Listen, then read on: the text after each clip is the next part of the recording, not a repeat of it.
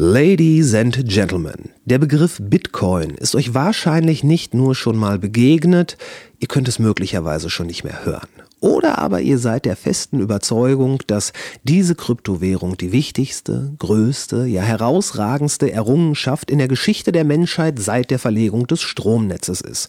Und vielleicht widerspiegelt sich da die Frage, ob man dem Fortschritt, ob man der Zukunft wohlwollend und positiv entgegenblickt oder eben nicht. Aber ob pro oder contra, man muss neidlos anerkennen, dass sich die Entstehungsgeschichte, die Genesis von Bitcoin einfach faszinierend liest bzw. erzählt. Das altruistische Genie mit dem klangvollen Namen Satoshi Nakamoto, welches nach der Veröffentlichung des heilsbringenden White Paper von der Bildfläche verschwindet und zu dem es keinerlei weiterführende Informationen gibt. Ein Phantom, nicht auffindbar, aber dennoch allgegenwärtig, ob seiner technologischen Hinterlassenschaft, eines, eines Erbes, dessen vollkommenes Potenzial erst nach und nach erschlossen werden wird. Und das, sofern richtig eingesetzt, gegenwärtig fundamentale Strukturen und die damit einhergehenden B- und Einschränkungen auflösen und uns, also die User, befreien kann.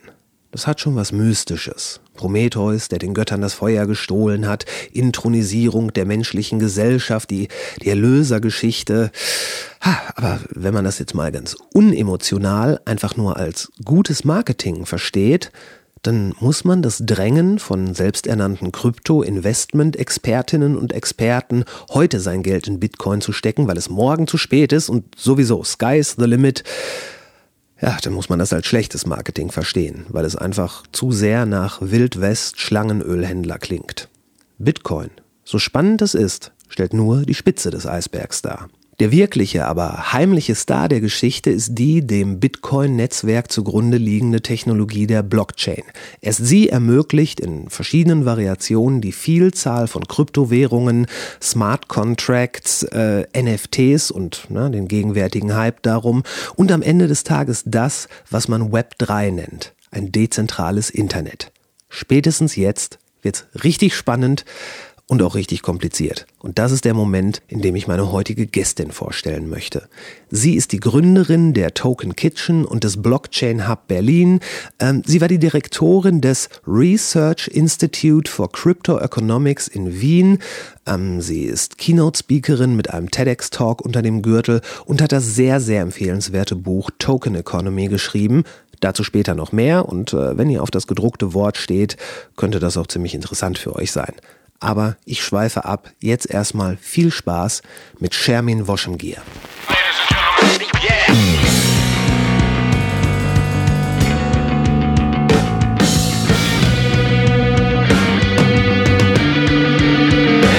Intro. War das nicht ganz so schlimm oder nicht ganz so geil? Was wirklich drauf anlegt, könnte man Suicide bei Tiger begehen. Es gibt noch andere Feinde. Hier werden nicht so viele Leute erschossen. 10.000 Mann, wir brauchen Pferde und Kanonen. Finde den Plan super. Die Welt geht zugrunde. Hat die Kontrolle über sein. Yeah, okay, wir zeichnen auf. Shermin Woschemgier, erstmal herzlich willkommen im Podcast. Ja, vielen Dank für die Einladung. Ich freue mich sehr. Ich freue mich sehr, weil ich glaube, es ist wichtig, dass wir mal hier mit einer Blockchain- oder Krypto-Expertin sprechen, weil diese Technologie ja auf jeden Fall das Potenzial hat, hat sehr, um jetzt Buzzword zu benutzen, disruptiv auf all das äh, sich auszuwirken, was äh, zum Beispiel Informationsaustausch, Kommunikation im Allgemeinen, Gesellschaft etc. Das ist ja ein weites Feld. Und Ja. was würdest du sagen? Wo fängt man da am besten an, ähm, um so eine Einleitung zu machen? Sollte man da gleich bei der mystischen Position von Satoshi, äh, Satoshi Nakamoto anfangen? Oder was sind deine Erfahrungen, so wie man den Leuten das am besten näher bringt? Was jetzt genau? Ja, dieses, dieses ganze Konstrukt, was dann, also Blockchain, Blockchain ist ja, glaube ich, die interessanteste Technologie, die man jetzt so beobachten kann. Und okay. da, ja, Also, ähm, ja, also ähm, Ich glaube, äh, ja, wir, wir haben hier ganz, ganz viele Begriffe. Also wir hören von Blockchain, wir hören von Kryptowährungen, äh, jetzt in letzter Zeit dieser neue Begriff NFTs. Ähm, äh, wofür das steht, wissen vielleicht die Leute noch nicht einmal. Non-Fungible Token. Was heißt Non-Fungible? Was ist ein Token? So, in diesem, in diesen riesen äh, wilden Westen dieser neuen Begriffe versuche ich da mal ein bisschen aufzuräumen. Also, ähm, äh, dieses, äh, ich glaube, wir bewegen uns in ein neues Zeitalter des Internet. Viele nennen das das Web 3. Ja? Mhm. Ähm, dieser Begriff des Web 3 ist hauptsächlich in der Ethereum Community oder aus der Ethereum Community gewachsen.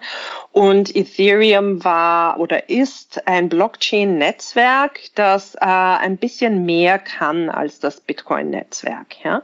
Und äh, das Bitcoin-Netzwerk wurde dafür gegründet, dass man äh, sozusagen, und das ist ja schon ähm, äh, der erste das ist das erste Missverständnis, weil man Bitcoin auf äh, eine Komponente, äh, und zwar die Währungskomponente dieses Netzwerks reduziert. Ja? Mhm. Und deswegen nennt man oftmals Bitcoin Kryptowährungen. Aber Bitcoin ist vor allem ein Zahlungsnetzwerk, ein Peer-to-Peer-Zahlungsnetzwerk, das gemeinschaftlich ver verwaltet wird von Menschen, die äh, Computer betreiben, die sich nicht kennen, keine Verträge miteinander haben und die äh, sozusagen ähm, mit äh, dem Netzwerk Token, ähm, äh, in dem Fall Bitcoin, das ist sozusagen die netzwerkeigene Währung, mhm. dafür entlohnt werden, dass sie Sicherheitsleistungen und, äh, für das System bringen und das äh, Netzwerktransaktionen validieren, auf überprüfen auf ihre Richtigkeit, ja, so dass wir ein Zahlungsnetzwerk haben können, das eben nicht von einem zentralen Provider betrieben wird, sondern ähm, wie einer Bank, äh, äh, sondern äh, oder oder einer einer, einer Kette von Privat Privatbanken, sondern eben ein Zahlungsnetzwerk, das von Individuen gemeinschaftlich betrieben werden kann. Mhm. Das ist eigentlich die wahre Errungenschaft. Ja. Jetzt wird es aber äh, reduziert aufgrund äh, dessen, dass äh, äh, sozusagen Bitcoin ist eben ein Netzwerk ähm, von äh, unterschiedlichen Computern, die gemeinschaftlich äh, eine Datei verwalten, das, das Ledger, also sozusagen das ist das Verzeichnis, das gemeinschaftliche Verzeichnis, das eben alle Transaktionen von wer hat wem wann, wie viel Bitcoins geschickt, ähm, verwalten. Ja, weil sonst könnte man ja auch nicht gemeinschaftlich äh, das verwalten. Allerdings ist das wer und wann anonymisiert. Ja, äh, und äh, äh, über kryptografische Mechanismen. Mhm. Und dann ist Bitcoin aber eben auch ein Token und über diese äh, sozusagen ein Computer, ein kryptografischer Token äh, und der eben eine digitale Währung, äh, auch Kryptowährung genannt, repräsentiert. So und jetzt das ist natürlich sehr komplex und in den Medien hören wir halt immer wieder nur von Bitcoin, auch nur dann, wenn irgendetwas Illegales passiert ist und jetzt vor allem, weil äh, der, der Preis, ähm, die Nachfrage danach so steigt, dass der Preis in die Höhe schießt. Also mhm. wenn und und dadurch wird es oftmals so auf etwas reduziert, was es nicht nur ist. Ja? ja. so, äh, aber jetzt vielleicht, was ist es? Also Bitcoin ähm, hat uns, äh, war der erste Stein in diese nächste Generation Internet. Ja. Äh, das äh, von vielen äh, zunehmend auch als Web 3 bezeichnet wird. Und diese, dieses Web 3 ähm, ist, äh, äh, macht zwei Sachen. Es äh, erfindet sozusagen die Datenstrukturen, im, im Background, im Backend des Internets neu. Daten werden nicht mehr zentral verwaltet, sondern gemeinschaftlich verwaltet von mehreren Computern im Netzwerk. Das heißt, wir müssen, wir geben die Datenhoheit eigentlich nicht mehr ab. Ähm, und die sozusagen Hauptanwendung äh, sozusagen ähm, und äh, die Haupt äh, sozusagen äh, das äh, sozusagen Technologie in diesem Web 3 ist äh, äh, sind ist sind Blockchain Netzwerke weil diese eben gemeinschaftlich ähm, diese sozusagen äh, den Status von wer hat wann was im Internet gemacht verwalten mhm. was heute private Server verwalten.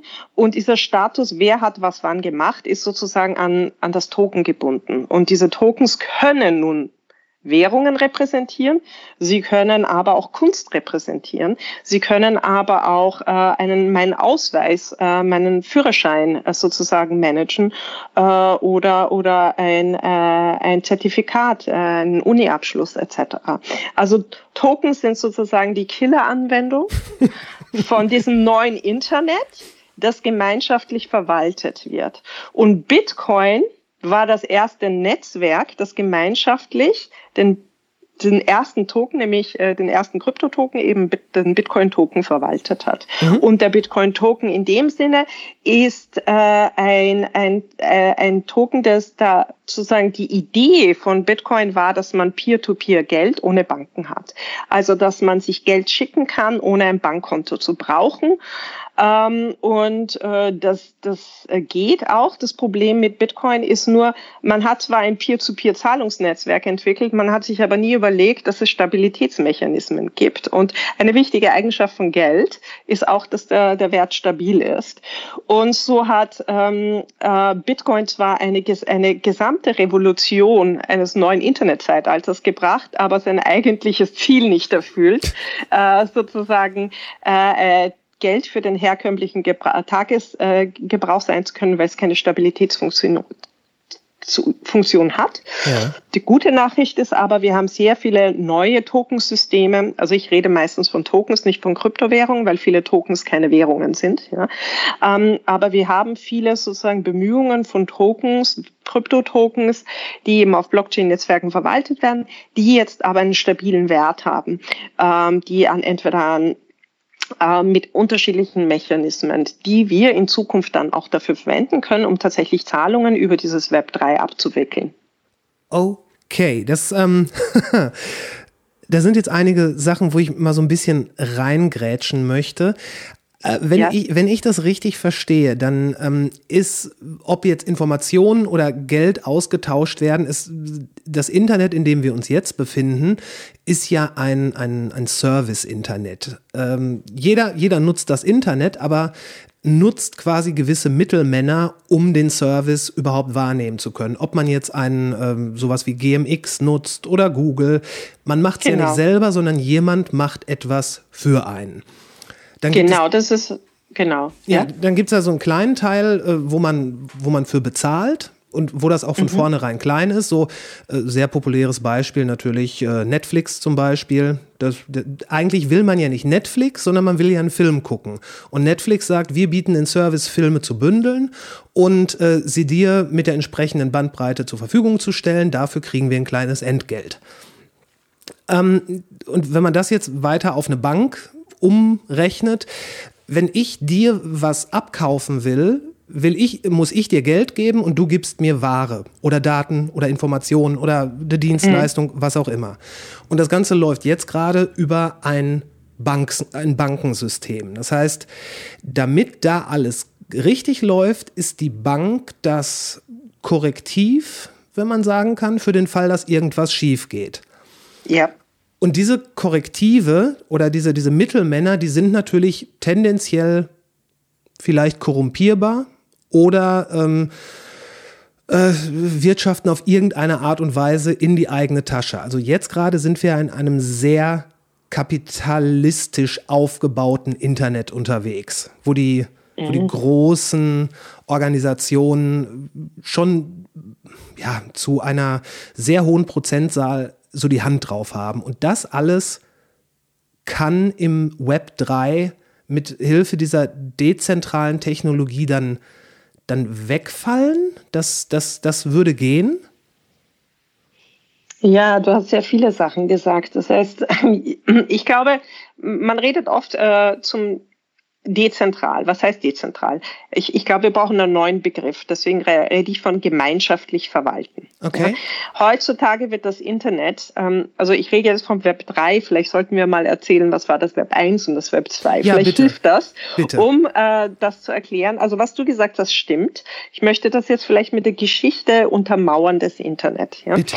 Ähm, äh, wenn wir uns zurückerinnern, für die, die alt genug sind, sich zurückzuerinnern an die äh, frühen 90er Jahre, da gab es zwar schon das Internet, das war aber nicht äh, einfach bedienbar. Man musste, äh, man musste nicht nur einen Computer haben, äh, was dann äh, noch nicht alle zu Hause hatten und eine, eine, eine, eine Internetverbindung, ähm, äh, was schon noch weniger Leute hatten. Mit einem aber Modem. man musste mit einem äh, Modem äh, musste man sich dann per Telefonleitung ins Internet einwählen. Aber vor allem, äh, bevor das World Wide Web kam, äh, musste man eigentlich auch Programmierkenntnisse haben, um das Internet überhaupt bedienen zu können. Also du konntest nicht surfen wie bei uns, eine Webseite aufmachen und irgendwie eine Adresse geben, sondern musstest richtig Programmzeilen schreiben können, ähm, um überhaupt dich mit einem anderen Rechner woanders zu verbinden. Was Anfang der 90er Jahre passiert ist, das World Wide Web äh, war ein Phänomen, das sozusagen uns eine grafische Komponente für das Internet gebracht hat, wo jetzt jeder ganz einfach ohne Programmierkenntnisse ähm, eine sozusagen Webseite aufrufen konnte, ähm, um sich dann mit anderen Webseiten zu verbinden durch einfache Klicks auf Hyperlinks. Und diese Technologie der Hyperlinks, das war eben das Neue. Und diese visuellen Webseiten. Tim Berners-Lee hat es sozusagen äh, äh hier diese die Technologie äh, mitgeprägt entscheidend. Hat dieses HTML äh, diese Programmiersprache mit der man jetzt grafisch äh, Webseiten erstellen kann äh, die äh, zu anderen grafischen Webseiten verlinken ja, mhm. das ist einfach nur klicken. Was für uns heute selbstverständlich war, war Anfang der 90er Jahre eine Revolution. Und dieses, diese erste Generation des Internet hat uns sozusagen das World Wide Web gebracht oder, wie es viele damals genannt haben, den Information Data Highway. Ja, mhm. ähm, wo man plötzlich nicht mehr zur Post gehen musste, wenn man sich einen elektronischen Brief schicken konnte oder nicht mehr bei der Post ein Paket abholen musste, äh, weil, äh, weil man irgendwelche Daten äh, downloaden konnte oder, oder überhaupt auf Webseiten surfen konnte oder wo man eben auch nicht mehr in die Bibliothek gehen musste, weil man die Dinge jetzt im Internet gefunden hat. Die ersten Webseiten, die sich dann ähm, also sozusagen äh, äh, die wichtigen ersten wichtigen Web-Services waren Suchmaschinen. Weil am Anfang musste man wissen, wo was ist. Wie hat man gewusst, wo was ist? Es gab ja noch keine Suchmaschinen. Das ja, war genau. noch ziemlich wild west. Und äh, so war die erste Innovation im Silicon Valley, war das Aufkommen der unterschiedlichen Suchmaschinen. Und ähm, es hat aber recht lange gedauert, äh, bis man, äh, das war Anfang der 90er Jahre, so 91, ähm, es hat bis Ende der 90er Jahre gedauert, bis äh, sozusagen, oder Anfang der 2000er, bis wir wirklich verstanden haben, was man sinnvollerweise mit solchen Webseiten machen kann. Weil ich weiß nicht, ob wie alt du bist, ob du dich erinnerst, aber die ersten Webseiten waren so, genau, so haben manche Webseiten haben nur Hello World gesagt. Ja. Ne? Äh, warum? Weil da konnte jeder mit wirklich wenig Programmierkenntnissen ähm, eine Webseite erstellen. Aber was schreibst du auf die Webseite? Naja, klar, klar. So, also hatte jetzt jeder eine Webseite oder viele haben irgendeine Webseite erstellt und da stand dann lang nur Hello World drauf. Andere haben ihre Lieblingsmusik da gesammelt, andere haben whatever. Ja. So, und das Ganze hat jetzt gedauert. Ähm, Amazon war einer der innovativsten Firmen, die haben dann versucht, bitte schon 1994, erst drei Jahre danach, einen Webstore für Schuhverkauf, also um, dass man sich Schuhe online kaufen kann. Ja. Also da hat natürlich die Welt groß gelacht. Wer wird Schuhe online kaufen? Wir brauchen nicht zu sagen, wo Amazon heute ist. Ja. Auf um, jeden Fall weiter als äh, so manch anderer Schuhverkäufer würde ich mal auch sagen. Ne? Also es hat aber so ungefähr zehn Jahre gedauert, bis wir als Kollektiv verstanden haben, wie wir Webseiten verwenden können, wofür wir das verwenden mhm. können. Mhm. Ja? Ähm, wir können und dann hat sich im Laufe der Zeit so das, was du die Serviceökonomie nennst oder so Service-Internet, dann haben mhm. sich diese Services entwickelt, diese Plattformen oder auch Plattformökonomie, die Social-Media-Plattformen. Aber die ersten waren eigentlich die E-Commerce-Plattformen wie Amazon, wo man noch gelacht hat oder Wissensplattformen wie Wikipedia oder dann eben auch, und auch bei Wikipedia hat man herzlich gelacht, ja, oder auch Social Media Plattformen. Und vor Facebook gab es da einiges, zum Beispiel MySpace, aber mit Facebook wurde es dann richtig groß. Und so ungefähr zehn Jahre später kamen wir in dieses neue Internet, was die Leute dann Web 2 genannt haben. Das war kein paralleles Internet, sondern es war eigentlich die nächste Generation, die sich durch zwei Dinge ausgezeichnet hat. Und zwar dadurch, dass sie, es ist leichter zum Programmieren geworden, ja, es ist schöner, äh, mhm. greifbarer geworden, äh, sowohl als User auf der einen Seite, aber auch als, als sozusagen äh, Programmierer. Es ist, es gab viele technische Komponenten, äh, die dann äh, so der Technologie-Stack sozusagen auf der Entwicklungsseite war es einfacher, komplexe Webseiten zu entwickeln. Ne? Mhm. Und dann eben äh, mit dem Aufkommen des, des Smartphones eben auch Mobile Apps. Ja? Mhm. Dadurch wurde das Internet benutzbarer, userfreundlicher, nutzerfreundlicher und, und wir hatten plötzlich E-Commerce wir hatten Social Media, wir hatten Business-Netzwerke und so weiter und so fort. Jede Bank, jede Uni hatte schon ihre eigene Webseite. Das heißt, das Gesamte und selbst die Verlage haben dann irgendwann gemerkt, okay, das Internet verschwindet doch nicht. Ja. selbst die Musikindustrie hat es irgendwann gemerkt. Selbst die Musikindustrie hat es dann auch irgendwann gemerkt und, und, und. So, und ähm, das, äh, das, das Web 2 war aber, was ich eine Frontend-Revolution nenne. Das heißt, im Vordergrund hat sich das Internet verschönert, vereinfacht. Mhm. Ja, es ist einfacher zum Verdienen, aber auch einfacher zum Programmieren geworden. Und wir haben besseres Verständnis dafür gehabt, was man überhaupt mit einer Website oder später mit einer App, Mobile App, machen mhm. kann. Ja? ja. Wir hatten also oftmals kann Technologie vieles. Und das sehen wir im Web 3 das Web 3 kann schon viel, aber wir haben noch nicht die Fantasie dafür, was wir damit machen können. Ja? Also oftmals ist es kein technisches Problem. Das Web 3 ist kein, wird das äh, Internet nicht im Vordergrund verändern, überhaupt nicht. Wir werden weiterhin Computer verwenden, wir werden weiterhin Mobile Apps verwenden, aber es ändert etwas Wesentliches im Hintergrund, nämlich wie diese Daten verwaltet werden. Zurzeit werden Daten von privaten Institutionen oder öffentlichen Institutionen zentral auf ihren Server Servern verwaltet. Das heißt, wenn du mir eine E-Mail schickst, schickst du mir ja nicht das Original, sondern eine Kopie dieser sozusagen Datei mhm. wird weitergeleitet an einen Mail-Server, äh, den ich verwende.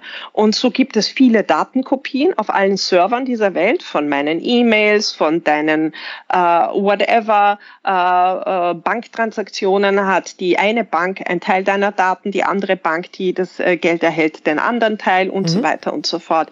Die Daten werden von privaten Institutionen verwaltet und wir haben keinen Einblick auf das Geschehen hinter der Firewall dieses Servers. Ja? ja.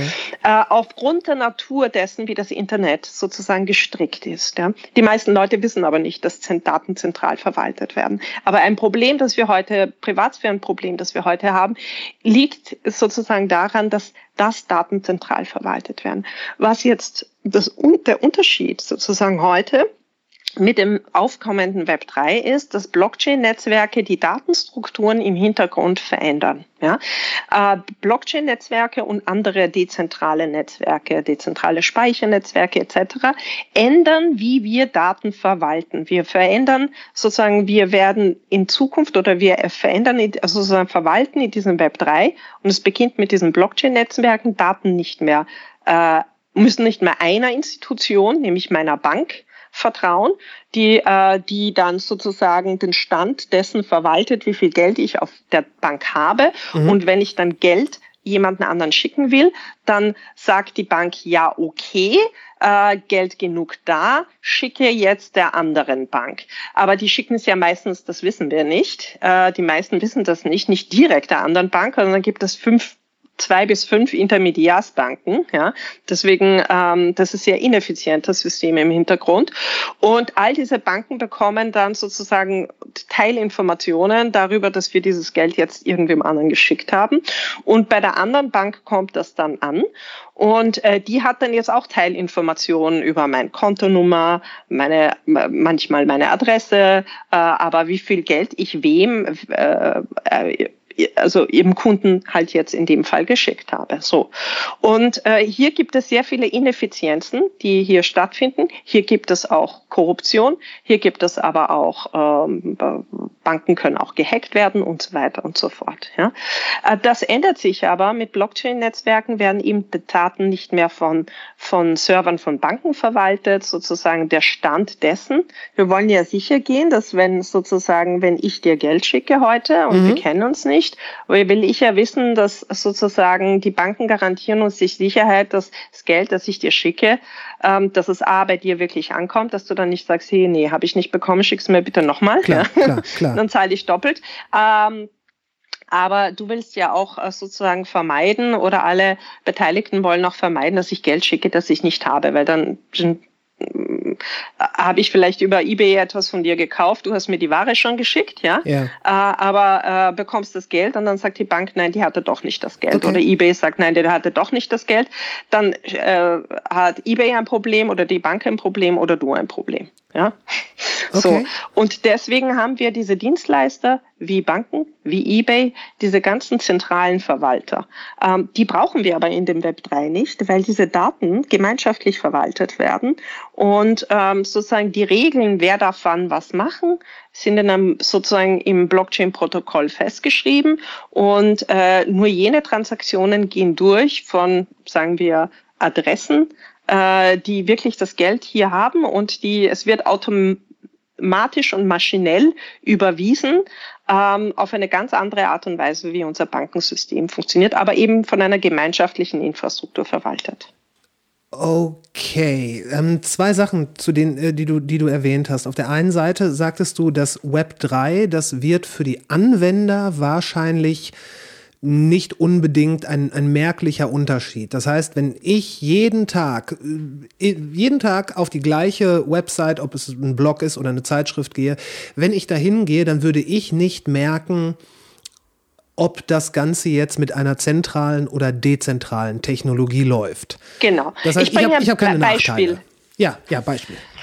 Ich bringe ein Beispiel. Zum Beispiel gibt es schon seit vier, fünf Jahren ein dezentrales soziales Netzwerk. Das ist ähnlich wie Facebook. Das heißt Steemit. Ja, es ist eine Mischung zwischen Facebook und Reddit. Jeder kann hier ein ein, ein Social Media Konto auf Steemit anlegen äh, und ähnlich wie bei Facebook ähm, sozusagen Posts hochladen. Es können Texte sein, es kann Videos sein, es kann ein Bild sein, es kann eine Kombination davon sein. Okay. Und jeder andere User kann dann diese Posts liken äh, oder eben auch nicht. Okay. Im Gegensatz aber zu sozusagen Facebook oder Twitter oder Instagram oder whatever, ähm, wird dieses soziale Netzwerk nicht von einer privaten Firma sozusagen gemanagt und die Daten werden nicht auf privaten Servern äh, verwaltet, sondern es ist ein Netzwerk von freiwilligen Akteuren, die ja. alle, es gibt ein Protokoll, das hat jemand mal definiert oder eine Gruppe von Leuten und alle, die das gut fanden, haben gesagt, gut, ich bin jetzt Teil dessen. Ja.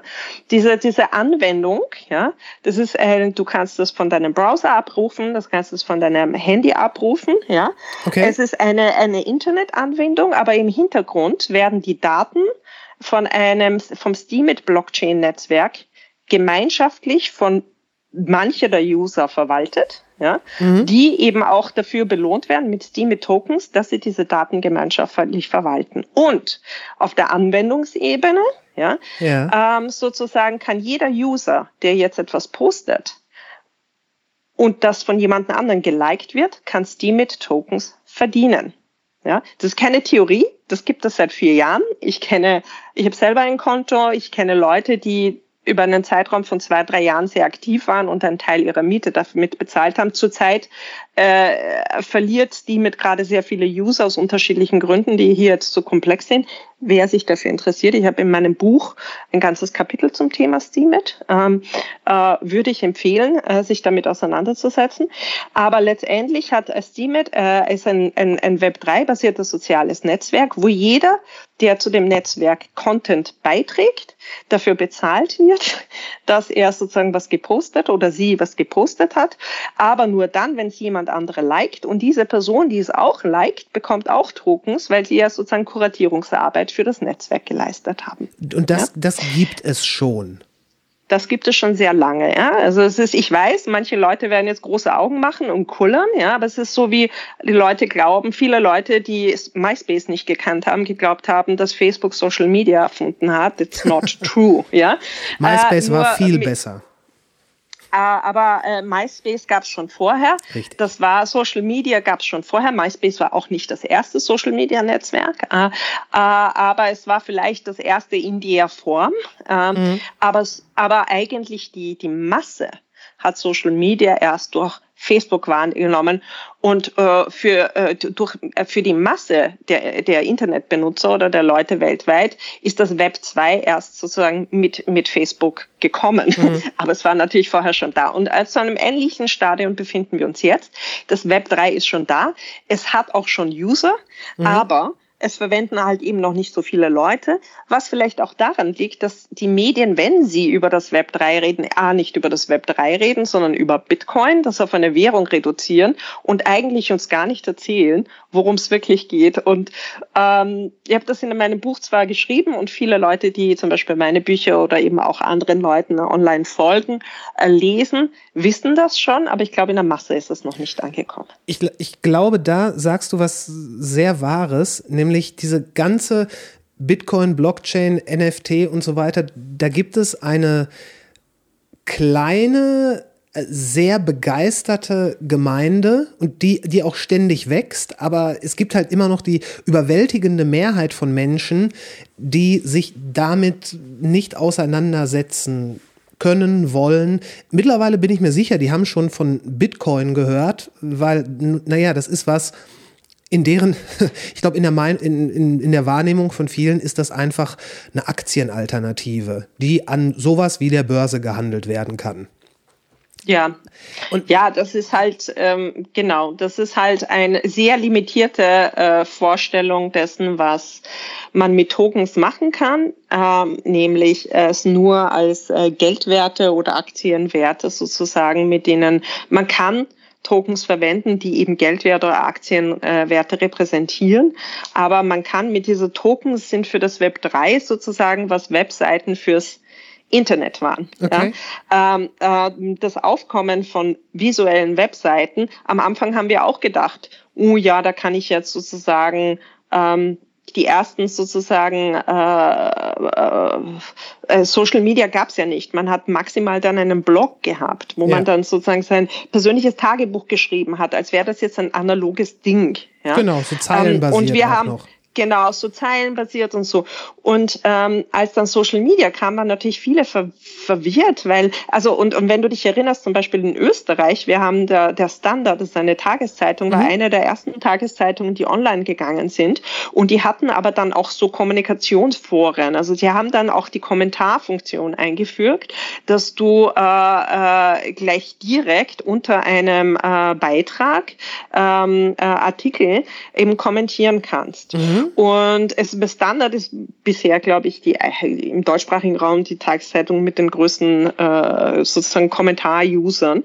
Ähm, leider auch sehr viele Trolle. Aber das war damals neu, ja, äh, dass diese interaktive Komponente, dass die Leute sofort reagieren, ja, das hast du nicht. Du hast maximal früher in der analogen Zeit konntest du äh, Leserbriefe schicken ähm, und ähm, Tag später oder eine Woche später, je nachdem, ähm, wurde das dann veröffentlicht, ob das eine Tageszeitung war oder eine Wochenzeitung oder eine Monatszeitschrift. Das hat ja nicht diese diese diese diese diese immediate Komponente, was sagt man genau. das auf Deutsch? Also diese diese so diese Unmittelbarkeit.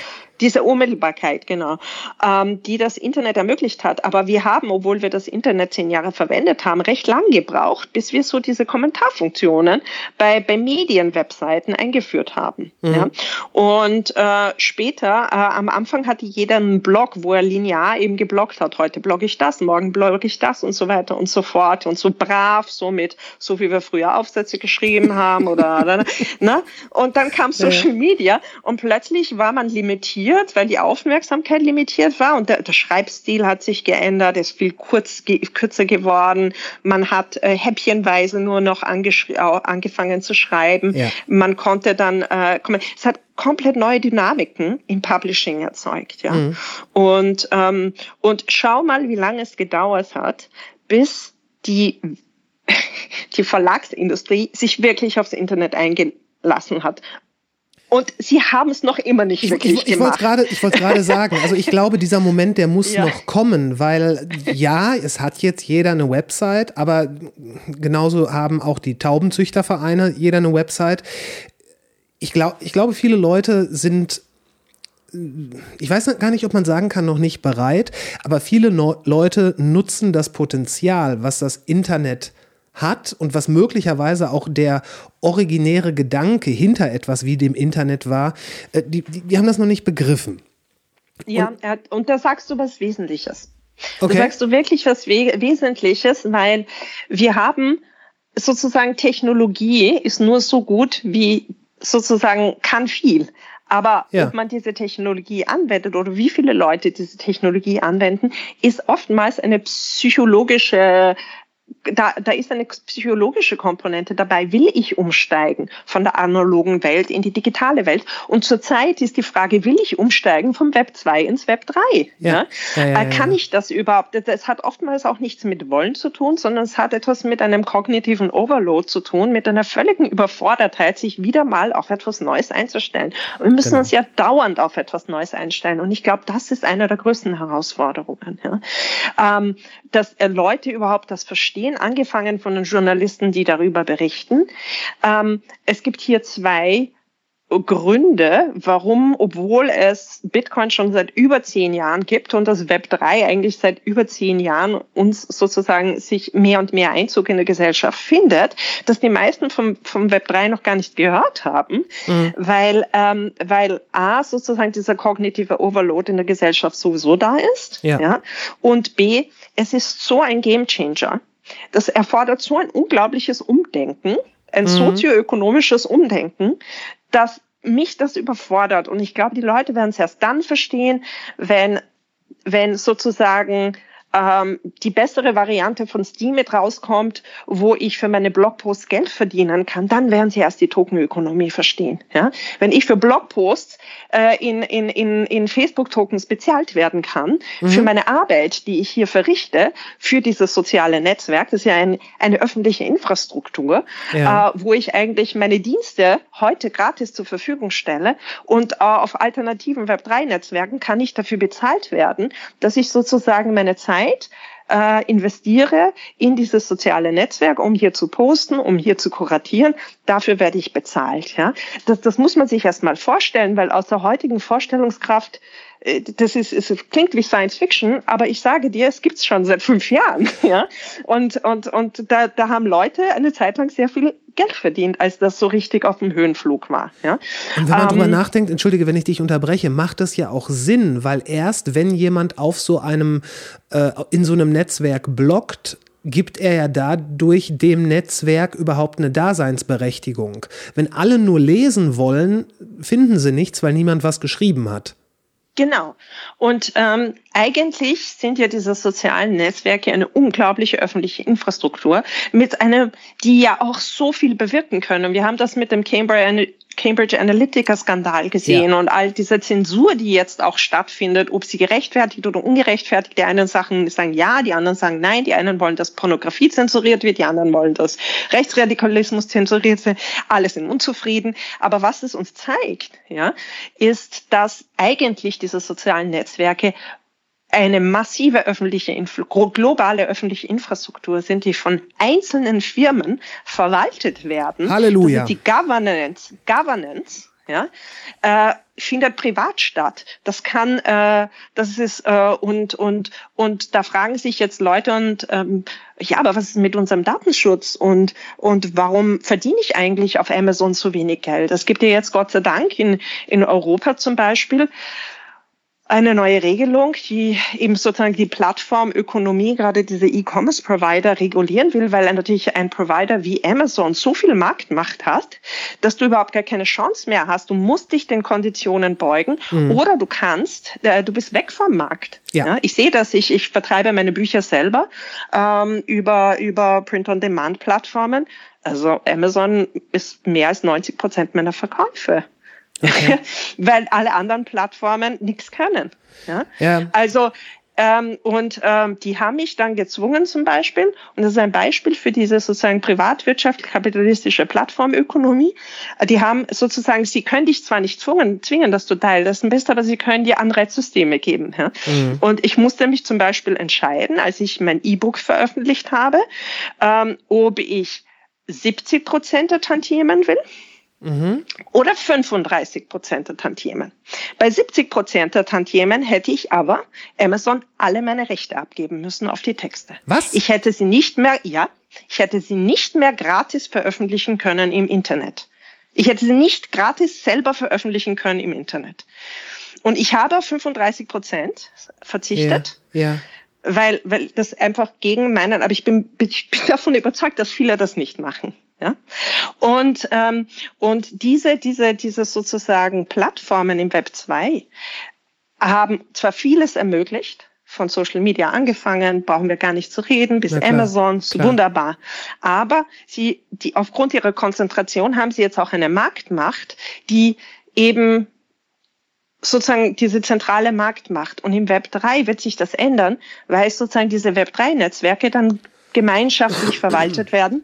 Wer sich hier interessiert, äh, es tut mir leid, wenn ich auf das Buch verweise, aber es gibt einen Grund, warum ich dieses Buch geschrieben habe, weil eben das ja nicht so diese, diese neue Technologie sozioökonomisch einiges ändert. Mhm. Und ähm, ich habe hier zwei Kapitel zum Thema dezentrale autonome Organisationen geschrieben und Bitcoin ist eigentlich eine dezentrale und autonome Organisation von Menschen und Institutionen, die gemeinschaftlich dieses Netzwerk verwalten, sich aber nicht kennen und äh, private Anreize haben, um dieses Netzwerk gemeinschaftlich zu verwalten, mit den Tokens, mit denen sie bezahlt werden, ja, mhm. um dieses kollektive Gut, diese öffentliche Infrastruktur, nämlich ein öffentliches Zahlungsnetzwerk, gemeinschaftlich zu verwalten. Ja. Und das ist echt cool. Ja, weil, weil wir äh, zum ersten Mal eine Art von internetbasierten Mechanismus gefunden haben, wie wir ähm, sozusagen Organisationen mit einem speziellen Ziel, Peer-to-Peer-Zahlungen oder Peer-to-Peer-soziale Netzwerke verwalten können über ja. Smart Contracts, die über eine Blockchain-Netzwerke verwaltet werden, auf eine transparente und automatisierte Art und Weise, wo das Individuum bei der Governance mitreden kann, also bei der politischen Umsetzung der Regeln im Netzwerk ja. und das Individuum auch direkter belohnt werden kann für seine Beiträge im Netzwerk. Und ähm, das eröffnet eine neue Art des Internet, das partizipativer sein kann. Aber damit wir partizipieren können, müssen wir wissen, was das ist. Und, und das ist so ein bisschen die Katze, die, die sich in den Schwanz beißt, weswegen ich auch sehr froh bin, dass ich heute bei euch sein kann oder bei dir sein kann. Uh, um das Ganze auch mal so ein bisschen uh, zu erklären. Letztendlich uh, wird man aber nicht drum herum kommen, wenn man früh schon hier mitgestalten will, dass man sich auch früh schon damit auseinandersetzt, ähm, damit eben nicht wieder äh, weil Technologie ist ja nur ein Werkzeug. Ob Richtig. diese Technologie jetzt gemeinschaftlicher ist oder diktatorischer, ob sie kapitalistischer ist oder kommunistischer, ja, das ja. bestimmen noch immer wir. Aber mitbestimmen kann man nur dann, wenn man mitmacht. Und ja? heute kann man, äh, glaube ich, nur noch sehr schwierig mitbestimmen, weil auch wenn man seine eigene naja, seinen eigenen Weg gehen möchte, man ist ja schon daran gewöhnt, das immer so anzupassen, wie der jeweilige Service, den man nutzt, es einem vorgibt. Weißt du, was ich meine? Ja, Wobei, das ist jetzt kein Phänomen des Internet, mein Lieber. Nein, nein, nein, nein, nein, im Gegenteil. Nein, nein, das ist ein menschliches Phänomen. So, genau, das ist ein, das, ist, das haben wir in der Demokratie auch und wir sehen das äh, leider in dieser äh, Corona-Krise ähm, auch. Alle, alle regen sich gerne auf, aber dass Demokratie eigentlich nicht nur ein Bedient-werden ist, sondern auch ein etwas aktiv aufstehen. Ähm, und, und, und nicht nur jetzt demonstrieren gehen, ist auch gut, ja, muss man auch machen, äh, wenn erforderlich. Aber Aktivität, also nur weil ich alle vier Jahre oder fünf Jahre mal wählen gehe, heißt das ja nicht, dass ich hier meine gesamte Verantwortung über, über, übergeben habe. Ja? Äh, und, und Partizipation kann in unterschiedlichen Formen kommen. Und, ähm, und, und, und immer nur einzufordern, ähm, ja, also das sehen wir schon. Äh, das, was wir auf im, in der analogen Welt sozusagen sehen, ähm, sehen wir natürlich auch in der digitalen Welt. Ja. Mhm. Die meisten ähm, akzeptieren viel, auch wenn es wenn es ihnen nicht gefällt, akzeptieren sie viel zu schnell und gleichmütig bestehende Konditionen oder, oder, oder Voraussetzungen, regen sich vielleicht ein bisschen da und dort im Privaten auf, vielleicht auf Social Media. Aber ähm, sozusagen mit Lösungsvorschlägen können, proaktiv zu werden, mobilisieren, dass sich hier was verändert. Ähm, das muss man dann natürlich auch im Internet machen. Und auch, wir sehen das jetzt in den Web3-Netzwerken, äh, für dich ist oder für euch ist das jetzt vielleicht alles sehr hypothetisch, aber auch im Bitcoin-Netzwerk gab es oder auch im Ethereum-Netzwerk, auch im Steemit-Netzwerk, da gab es politischen Hickhack, soll es in die Richtung gehen, soll es in jene Richtung gehen.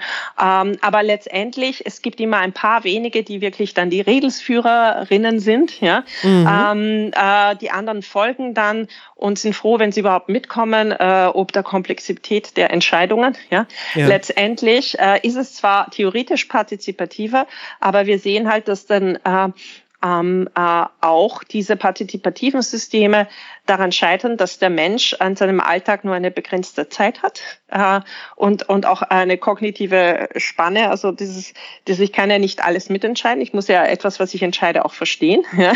ja. Und, ähm, und jetzt äh, äh, sieht man im Web 3 auch schon, dass sozusagen die Grenzen der Demokratiefähigkeit in großen Systemen, ja, je mehr Entscheidungen und je komplexer die Entscheidungen sind, die ich mit entscheiden kann, desto eher werde ich die nicht mitentscheiden, weil ich einfach keine Zeit habe oder das Verständnis dafür nicht habe, sondern meine Stimme delegieren. Ja?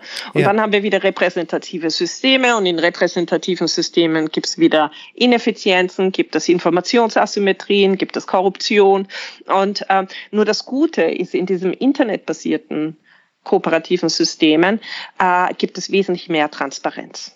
Ja, man muss dann keine Akteneinsicht mehr einfordern. und dann stellt sich jemand hin, wie gerade in Österreich, und sagt dann, nein, also der hat, also die Wahrheitspflicht ist nicht wichtig im, im Untersuchungsausschuss im Parlament. Ja. Du greifst dir an den Kopf, ja. Weil du, und das ist das Coole am internetbasierten System. Die, die alte Technologie war der Rechtsstaat. Ja, also das alt heißt nicht, äh, äh, obsolet. Ja? Äh, aber der Rechtsstaat war ja eine moderne Technologie in Wahrheit, dass ich ein, ein Rechtssystem habe, auf das ich mich verlassen kann, dass wir eine Verfassung haben und so. Das war alles papierbasiert. So. Ja. Und da steht es dann drinnen, die Akten sind papierbasiert und wenn es mal vielleicht Korruptionsverdacht gibt, ja, dann muss ich Akteneinsicht erfordern und ups, da wurde eine Festplatte geschreddert alles passiert. Ja, ja warum ja, schreddert man Festplatten? Warum macht man das anonym? Okay, all diese Sachen, ja. Das geht natürlich im papierbasierten, konnte man Papier schreddern. Im, im, im serverbasierten System kann man Festplatten schreddern. Im Web 3 wird es nicht mehr möglich sein. Ja? Ähm, und ähm, und äh, äh, die sozusagen die Chance dieses neuen internetbasierten Web 3, das sozusagen sind sozioökonomische, das äh, ist sozusagen äh, die größte Revolution, die hier rauskommen wird, sind diese dezentralen Organisationen, wo man sich viel spontaner vereinen kann übers Internet, äh, obwohl man auch geografisch eventuell in unterschiedlichen Ländern lebt, äh, themenbasiert und hier vertrauensvoll miteinander Organisationen aufbauen kann, weil es mehr Datentransparenz gibt ähm, und äh, weil es äh, einfachere Mechanismen gibt, sich zu koordinieren. Aber auch diese einfacheren Mechanismen bedürfen Aufmerksamkeit. Und wenn man diese Zeit für diese Aufmerksamkeit, um, um sozusagen hier zu partizipieren, nicht bringen kann, dann wird das auch nicht so demokratisch sein. Mhm. Ja? Aber es wird auf jeden Fall transparenter sein. Nur, was bringt mir Transparenz, wenn ich einen kognitiven Overload habe. Ja? Richtig. Äh, diese Daten müssen ja auch ausgewertet werden. Ja? Aber auf jeden Fall haben wir die theoretischen Einblick in diese Daten. Und du siehst ja jetzt schon äh, sozusagen, dass die jetzige Politik noch nicht einmal die digital zum Teil Analphabeten sind. Ja, also wir Ja. haben in, in Österreich, ich muss immer auf Österreich zurückkommen, weil ich aus Österreich bin. Mhm. Ähm, äh, äh, wir haben in Österreich gerade einen großen äh, Skandal um die Chatprotokolle von Politikern, weil die einfach geglaubt haben mit ihrer ihre, ihre äh, auf Werkseinstellungen, dass ein, also sie haben versucht dann äh, sozusagen die Handys, äh, die Chat Chats zu löschen äh, vor dem Untersuchungsausschuss, in, in dem das dann auf Werkseinstellung gestellt wurde, aber äh, sie hatten noch irgendwo eine iCloud und jetzt werden die Chatprotokolle ausgewertet. Damit haben Sie die erste Regel des Internets verletzt. und, und, und, und du merkst ja, und du musst, unser Bundeskanzler ist keine 35. Ja, und er gibt sich als besonders jung, aber leider ist er, versteht er überhaupt nichts vom Internet offensichtlich und, und die, die Leute, die mit ihm äh, regieren, leider eben auch nicht. Ja. Also da merkst du sozusagen, ähm, dass, äh, dass Leute eben schon Schwierigkeiten haben, das jetzige Internet zu verstehen. Ja. Äh, und, und jetzt kommt aber schon die nächste Generation des Internet. Das heißt, ich verstehe jeden, der sich hier überfordert fühlt. Ähm, vor fünf Jahren, als ähm, äh, als äh, sozusagen Blockchain, ich den Blockchain Hub in Berlin gegründet habe und dann war einer unserer Advisor, auch eine Freundin von mir, die hatte eine eigene Agentur, eine Beratungsagentur, hauptsächlich äh, Kundinnen äh, und Kunden aus dem aus dem Verlagsbereich und ich habe gesagt, ja, und dann machen wir Web3 basierte Beratung, Blockchain Beratung für für Verlage und dann hat sie mich mit großen Augen angeschaut vor fünf Jahren, hat gesagt, meine Kunden haben gerade verstanden, was eine App ist. Denen kann ich jetzt nicht das Web3 erklären. Ja, das ist ihnen zu viel. Und das, das, das kann ich auch verstehen, weil es, es erfordert natürlich schon ein, ein sehr abstraktes Denken zuweilen. Und genau deswegen würde ich gerne dich nochmal heranziehen, um eine ganz, wie ich glaube, äh, relevante Komponente dieses Web 3 ähm, für die Leute ein bisschen fassbarer und naja, was heißt für die Leute? Auch für mich das Ganze ein bisschen fassbarer zu machen. Und innerhalb der Blockchain, wenn es eine Transaktion gibt von Geld, von Informationen, von was auch immer, ähm, und ich, glaub, ich glaube, da spielt auch der Bera- äh, Begriff Smart Contract so ein bisschen rein. Das heißt, es gibt eine, ähm, eine, eine, eine Aufzeichnung von allen Interaktionen, nicht nur zwischen zum Beispiel dir und mir, sondern sämtlichen Interaktionen, die jemals mit diesem Token, im Bitcoin-Fall dann natürlich Geld gemacht worden sind. Und von daher kann man immer verifizieren, aufgrund des Protokolls, ob jemand, kurz gesagt, seine Rechnung bezahlt hat oder nicht. Ist das korrekt? Genau. Das heißt, Genau, jeder, jeder hat Einsicht, ja, ähm, ei- eine Überprüfbarkeit. Das ist sozusagen ein, äh, sozusagen das, die Blockchain, also ist eine Datei, die vom gesamten Blockchain-Netzwerk gemeinschaftlich verwaltet wird. Eine Kopie dieser Datei liegt überall. Und diese, diese Datei äh, ist ein, ein sozusagen notarielles Verzeichnis von wer wann was gemacht hat. Das wird gemeinschaftlicher durch einen gemeinschaftlichen notariellen Akt aller Computer im Netzwerk. und das, das zählt alles, von der ersten Zahlung bis zu ähm, dem Geldempfang fünf, vor fünf Sekunden. Also jede, sobald Genau. dieses Also, digitale die- Geld bewegt wurde, steht das da drin. Genau. Also das so, das ist ja genau für die Blockchain-Netzwerke der ersten Generation, sage ich, stimmt das. Ja. Es gibt schon So, weitere jetzt gibt es Generationen. aber viele, ja. so und äh, äh, Ethereum, das Ethereum-Netzwerk ist eine andere Generation und das upgradet jetzt auch, ja. Okay. Also Problem ist natürlich, dass dieses Transaktionsverzeichnis, wenn du historisch dann wächst. Ja, vor allem Mhm, auch klar. mit der Anzahl der User, aber auch äh, mit der Anzahl der Transaktionen und mit äh, natürlich in der Zeit. Ja, dann wird diese Datei natürlich auch sehr sehr groß. Jetzt überlegt man sich, wie man diese Datei spalten kann, ohne Sicherheit im System zu verlieren, dass jeder einen Teil des Transaktionsverzeichnisses verwaltet. Ja. Ja. Ähm, Äh, das heißt, in Zukunft, in zukünftigen Systemen werden wahrscheinlich nicht jeder seine, das gesamte Transaktionsverzeichnis haben, sondern Teile des Transaktionsverzeichnisses. Ähnlich wie Datenpakete übers Internet ja nicht als ganzes Paket geschickt werden, die werden gesplittert ja. und dann wieder zusammengeführt. Ja. Das sind äh, Computer Magic, was im Hintergrund stattfindet. Ja, also äh, man muss ja nicht alles, kein Mensch versteht, wie Datenpakete TCP/IP funktioniert. Ja. Mhm. Also was du, was du jetzt versuchst zu sagen, zu verstehen und was äh, der, sozusagen auch den, den Zuhörerinnen zu vermitteln, ähm, ist sozusagen, wie das Web 3 funktioniert. Das wäre aber so, als würden wir jetzt darüber reden und dessen müssen wir uns bewusst sein. Ja? ja. Wie funktioniert das äh, Übertragen von Datenpaketen im Internet? Genau. Ja. Ich wette, keiner weiß das, jeder verwendet aber trotzdem das Internet. Ich finde, also ich finde schon, dass es wichtig ist, es zu wissen, ja. Ja, natürlich. Aber ich, ich, ich glaube sozusagen, ähm, das heißt, dieses gemeinschaftliche Transaktionsverzeichnis, da gibt es jetzt viele Bewegungen und viel Innovation in Richtung, wie können wir das zersplitten, damit das jetzt auch eben nicht so eine wahnsinnig große Datei ist.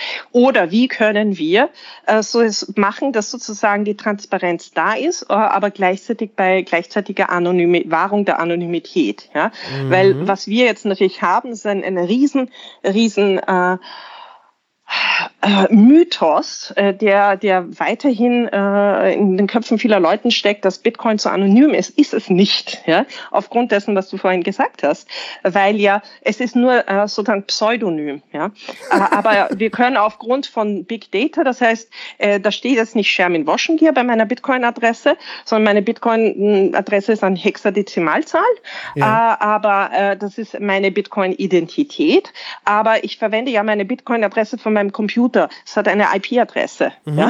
So, äh, diese IP-Adresse ist den Behörden bekannt. Mhm. Ja?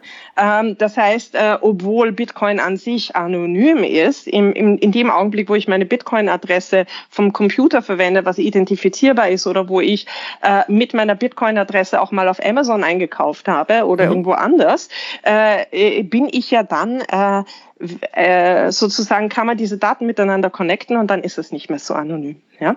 ja? So, und jetzt muss man sich aber dann eben überlegen, okay, Transparenz ist wichtig im System, aber es ist ja, die, die Europäische Datenschutzgrundverordnung hat einen schönen Begriff äh, geprägt und auch definiert. Also sie haben es zwar nicht erfunden, aber ich finde, sie haben sehr schön mit, mit, mit, mit äh, sozusagen Rechtsverweisen Begriff, äh, für dieses Privacy by Design. Ja? Mhm. Das heißt, Privatsphäre, es ist ja, wenn du zum Beispiel irgendwo einkaufen gehst oder online Alkohol kaufst oder für Alkohol ja. vielleicht jetzt ein falsches Beispiel oder genau, dann ist es ja nur wichtig zu, äh, äh, zu beweisen, dass du alt genug bist, aber nicht genau. wie alt du bist. Ja? ja? Das heißt, welch, wie viele dieser Daten man eben preisgibt und wem man sie preisgibt, das kann man mit kryptografischen Verfahren sozusagen äh, und, und anderen technologischen äh, Methoden kann man hier Zugangsrechte im Management schaffen, mhm. dass es zwar theoretisch eine Transparenz für alle gibt, ja. damit jeder dem System vertrauen kann, ohne dass ich einzelne Daten sozusagen preisgebe. Ja. ja? Und äh, ja, um das wirklich zu verstehen, dafür muss man sich damit Kryptographie beschäftigen. Ja. Äh, wichtiges Studium für jeden, der vielleicht Kinder hat oder so. Das habe ich noch nie gehört. Krypto Kryptographie ist ein wichtiges Studium für jeden, der Kinder hat. Nein, also wenn nicht jeden, der Kinder hat, aber jeder, der Kinder hat, denkt sich vielleicht, hm, was sollen die studieren, was ist in Zukunft wichtig? Ah, okay. Also Biotechnologie, Kryptographie, ja, also so ein bisschen Webseiten programmieren, das ist jetzt nicht mehr die hohe Kunst, ja, nee. aber so Mathematik, Kryptographie, Physik, so richtig Naturwissenschaften, ja. Ja. Es wäre mal ganz gut, weil, äh, weil die Komplexitäten des Lebens versteht man dann eben auch, wenn man zumindest in einem Bereich äh, äh, die komplexe Natur von eben mathematischen im kryptografischen Funktionen versteht. Das ist eigentlich ist Kryptographie äh, die Kernkomponente oder einer der Schlüsselkomponenten in diesem neuen Internet. Weil das alte Internet hatte keine kryptografischen Verfahren, um uns Sicherheit zu verschaffen. Ja. Äh, um uns Privatsphäre zu verschaffen. Äh, Verschlüsselung wurde on top eingebaut als Zusatzlayer, SSL-Zertifikate etc. Ja, aber es kam nicht eingebaut mit dem Internet, weil als das Internet erfunden wurde, obwohl es ist eigentlich absurd, weil das Internet ja eigentlich für militärische Zwecke erfunden wurde. Richtig. Dass die nicht damals schon, das, äh, das ist, ist mir eigentlich unverständlich. Ja? Äh, aber sozusagen äh, diese Sicherheitsfunktionen des Internet kamen erst später on top. Und dieses neue Internet zeichnet sich dadurch aus, dass es von vorhinein mit Public-Private Key-Kryptographie kommt. Ja. ja. Und ähm, und auch hier habe ich, damit ich das äh, ein bisschen zugänglicher machen kann, es würde jetzt zwar den Rahmen unserer Sendung sprengen, obwohl es ohnehin schon eine sehr lange Sendung ist, aber auch so ein bisschen Einführung in einmal eins Kryptographie und warum ist es relevant im Web 3, habe ich eben auch in meinem Buch, wo ich diese Grundlagen erkläre. Am Anfang erkläre ich so ein bisschen die Grundlagen der Technologie dieses Web 3, aber dann erzähle ich, äh, beschreibe ich diese sozioökonomischen Komponenten und Anwendungsbeispiele, äh, wie zum Beispiel Steemit. Mhm. Ähm, genau. Also es, es, es es ist, wenn man sich dafür interessiert, was kommt als nächstes auf uns zu, zumindest jetzt mit diesem ganzen, was da Krypto und Blockchain und so, es ist wesentlich größer, als man vielleicht jetzt auch noch denkt. Und es ist wesentlich mehr als das, was die Medien äh, noch zu vermitteln vermögen. Ja. Zurzeit. Ja. Und das, das ist nämlich im Grunde genommen der, der Verdacht, ähm, der sich erhärtende Verdacht, den ich hatte, äh, weswegen ich unbedingt mit dir sprechen möchte, denn klar, es gibt immer wieder Leute, die sagen, ja, diese neue, ist ja schon fast ein Werbespruch, diese neue Entwicklung wird ihr Leben revolutionieren. Geschenkt. Das hat man schon über Rasierer gesagt oder eine Eiswürfelmaschine.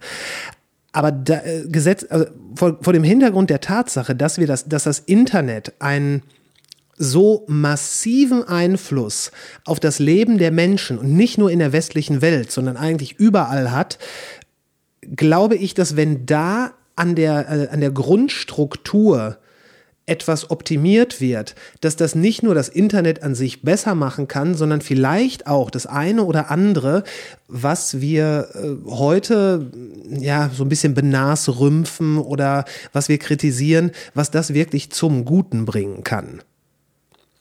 Und darum glaube ich, dass diese Entwicklung was, dass das was ist, womit man sich auseinandersetzen sollte, weil, naja, vielleicht kann man sogar so weit gehen zu sagen, dass es nicht mehr eine, eine genaue Unterscheidung zwischen realer Welt und digitaler Welt gibt, weil, naja, man sich gerade in der jetzigen Zeit vielleicht sogar mehr in der digitalen Domäne aufhält, als ähm, ja, rauszugehen zum Beispiel. Ja, äh, und überall dort, wo es trotzdem die reale Welt gibt, kann ich einen digitalen Zwilling für diese reale Welt schaffen. Und das sind ja diese sogenannten NFTs. Also mhm. NFTs sind ja nicht, äh, beschränken sich nicht auf Kunst, sondern jeder, jedes Token, das kein, keine geldähnlichen Eigenschaften hat, das heißt, einzigartig ist und nicht austauschbar mit anderen Einheiten des Systems Geld, da ist jede Einheit mit der anderen austauschbar. Ja. ja. Also ob ich jetzt den ein Bitcoin besitze oder einen anderen Bitcoin, ist es wurscht. Genau. Ja? äh, ob ich jetzt einen 5-Euro-Schein habe oder 5 äh, fünf Euro-Stücke. Äh, ein Euro-Stücke, es ist wurscht. Genau. Ja? Äh, es sei denn, äh, dieser 5-Euro-Schein wurde von Andy Warhol signiert. Dann hat er einen größeren Wert. Ja? Ähm, ja. Vielleicht. Ähm, und, äh, und das ist das, was jetzt in der Kunstszene gerade mit diesen NFTs passiert ist. Äh, da hat dann zum Beispiel, ich kann äh, die Blockchain-Netzwerke ermöglichen mir eine digitale, eindeutige Signatur selbst einem digitalen Objekt zu verleihen. Mhm. Jetzt äh, digitale Kunst, aber auch analog, so ähm, so ein Instagram-Foto ist ja sozusagen, jeder kann da einen Screenshot davon machen, äh, sich zu Hause ausdrucken, aufhängen. Jeder kann äh, ein, ein, ein Screenshot-Fotos machen und, und auf seine eigene Website einfügen. Ob das dann legal ist oder nicht, ist eine andere Frage, aber theoretisch kannst du es machen. Genau. Ja? Ähm, äh, äh, du kannst es machen, wenn du die Einverständnis hast. Du kannst es auch machen, wenn du nicht die Einverständnis hast, dann bist du abgemahnt oder nicht, weil wer kommt dir denn schon drauf, ja, und so weiter und so fort. So. Ähm, aber ähm, digitale Files, das herkömmliche Internet, aufgrund der Art und Weise, wie es sozusagen programmiert, also wie es funktioniert, hat nicht nur Server, die wo Datenmonarchie, so in einer Form von Datenmonarchie sozusagen die Daten verwalten, mhm. sondern ähm, aufgrund dieser Serverstruktur ist es so, dass Daten eben sozusagen, ja, dann, wenn ich dir eben eine E-Mail schicke, dann schicke ich dir ja mit einem Attachment, da habe ich ein Foto auf Instagram oder ein Foto gemacht und das schicke ich dir im Attachment per E-Mail.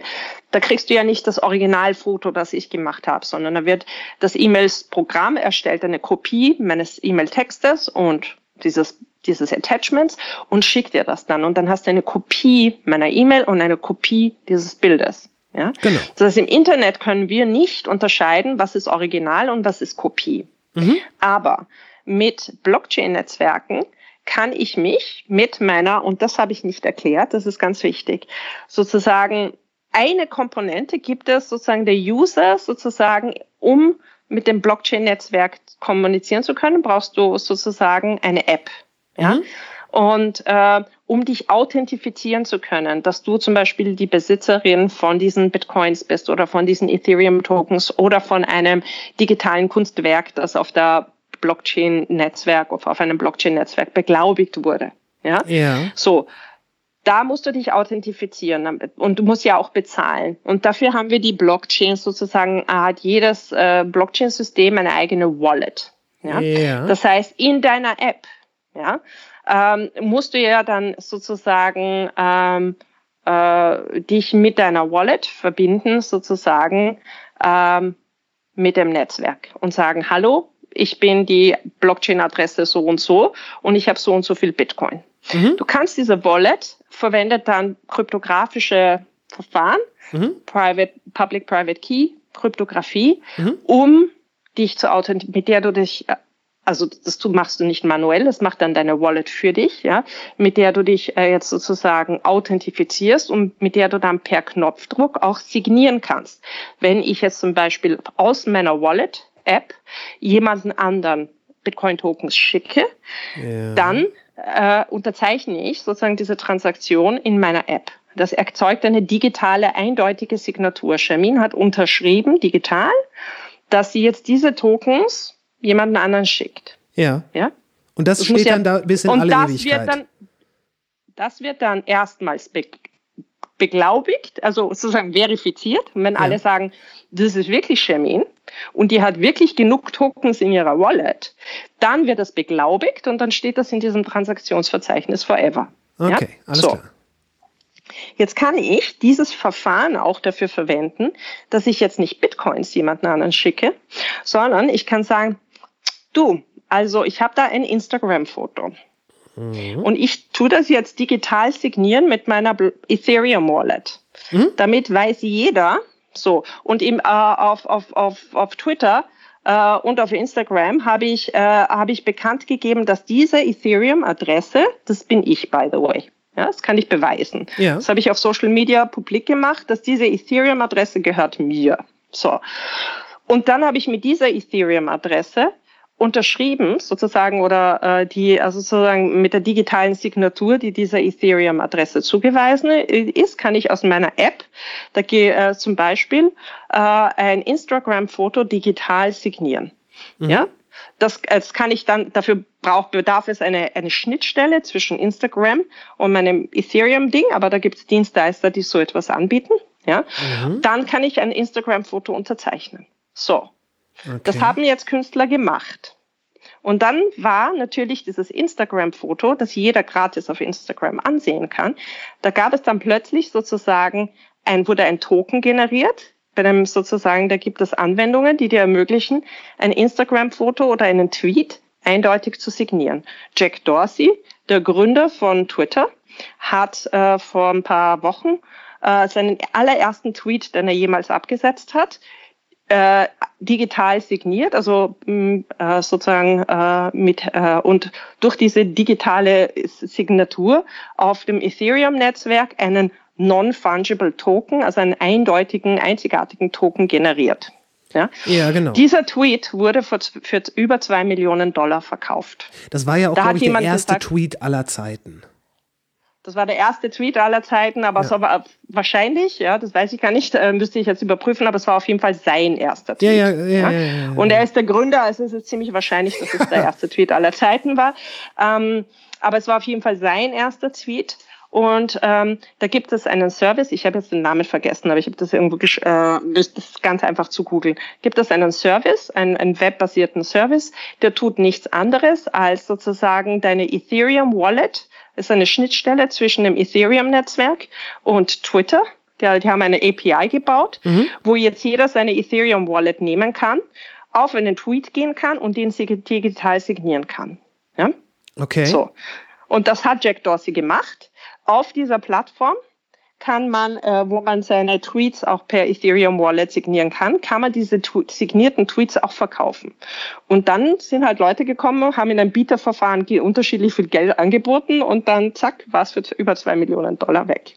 So, ein anderer Künstler hat, ähm, hat äh, etwas Ähnliches mit seinen Instagram-Bildern gemacht, hat eine, eine Kollektion von Instagram, also war das Blipel? Ich weiß nicht jetzt. Äh, ähm, und jedenfalls äh, hat er eine Kollektion von Instagram-Bildern äh, digital eben auch signiert ähm, und diese dann über Christie's verkauft. Äh, und beim zweiten Feld, also das erste Mal war es schon ein rekordträchtiger Verkauf, äh, Verkauf sozusagen. Diese unterschiedlichen digital signierten Instagram-Fotos wurden als Gesamtkollektion verkauft um mehrere Millionen. Ja, ja, ja, das habe ich gesehen. Und, äh, und ein paar Monate später wurde eines von den Bildern aus der, dieser Kollektion nochmal verkauft für 62 Millionen US-Dollar, glaube ich, über Christie's, by the way. Ja. also es hat da jetzt, also Christie's Auktionshaus, das, das normalerweise, das Auktionshaus. ja, das Auktionshaus ist jetzt auch schon im Web 3 angekommen. Also man kann jetzt nicht mal von einem Randphänomen reden, ja. Und, äh, und, und das geht schon irgendwann weg. Also sollte man vielleicht mal irgendwie die, weiß nicht, diesen Medienverlagen in Deutschland ein bisschen sagen. Ähm, die, die, die glauben ja, äh, weiß ich nicht, keine Ahnung, äh, aber nicht nur in Deutschland, das ist jetzt gemein. ähm, aber genau, nicht. Aber also das passiert schon und da passiert einiges. Also ähm, ich glaube, deswegen ist es auch wichtig, also was ich mit meiner Blockchain-Wallet machen kann, aufgrund der Tatsache, sozusagen diese eindeutige Zuordnung, wer was wann gemacht hat, lässt geht ja nur deswegen, weil wir digitale Signaturen haben, diese kryptografisch gesicherten Signaturen. Das ist das Herzstück von Blockchain-Netzwerken oder eines der Herzstücke von wie Blockchain-Netzwerke funktionieren und warum sie eben sicher sind, obwohl wir keine zentralen Verwalter haben. Ja, ähm, und damit kann ich jetzt nicht nur eindeutig Tokens von meiner Wallet zu einer anderen Wallet schicken, ohne dass ich Banken brauche, sondern oder oder Finanzdienstleister wie N26, die Internet sind halt dann internetbasierte Banken, die das über das Server machen, sondern damit kann ich auch eindeutig öffentlich digitale Files signieren. Und das erzeugt jetzt in der Kunstwelt ganz neue Dynamiken. Ähm, und in Zukunft wird das viel interessantere Sachen ermöglichen. Nicht nur, dass ich jetzt irgendwie Dinge, ich meine, ja, okay, it's, it's fine. Aber ich meine, ich persönlich kann jetzt mit einem zwei Millionen signierten Tweet von Jack Dorsey nicht viel anfangen. Ja, das finde ich jetzt nicht so spannend. Ja. Aber wir können mit dieser Technologie ähm, sehr viel spannendere Sachen machen. Wir können viel einfacher vielleicht Co-Autorenschaft verwalten. Ja, wenn mehrere Leute an einem Artikel schreiben und dann eindeutig nachweisbar ist, wer, wer wie viele Zeilen Contributions hatte, dann können, kann das Rechte-Management über Blockchain-Netzwerke und Smart Contracts, über diese digitale Unterzeichnung, dieses äh, sozusagen automatisch abgewickelt werden auf eine Form und Art und Weise, wie es heute gar nicht möglich ist. Ja? Und ähm, und äh, ähm, ähm, wir können hier viel mehr Rechte auch für Autoren sozusagen generieren und Möglichkeiten für Co-Autorenschaft, äh, für sozusagen Ausschüttung von Tantiemen, äh, die dann nicht erst Monate später ausgeschüttet werden, sondern eben sofort. Ja, Ja. in Echtzeit. Ähm, Autoren müssen dann auf ihre Tantiemen nicht Monate warten, bis der Verlag, der Printverlag oder der Musikverlag ihnen vielleicht Monate oder Jahre später ihr Geld gibt, sondern es kann dann alles automatisch abgewickelt werden in fast Echtzeit, transparent. Ich muss jetzt nicht vertrauen, dass die mir auch genug Geld geben. Also ich weiß dann diese Plattform und so weiter. Es kann alles automatisiert ausgeschüttet werden.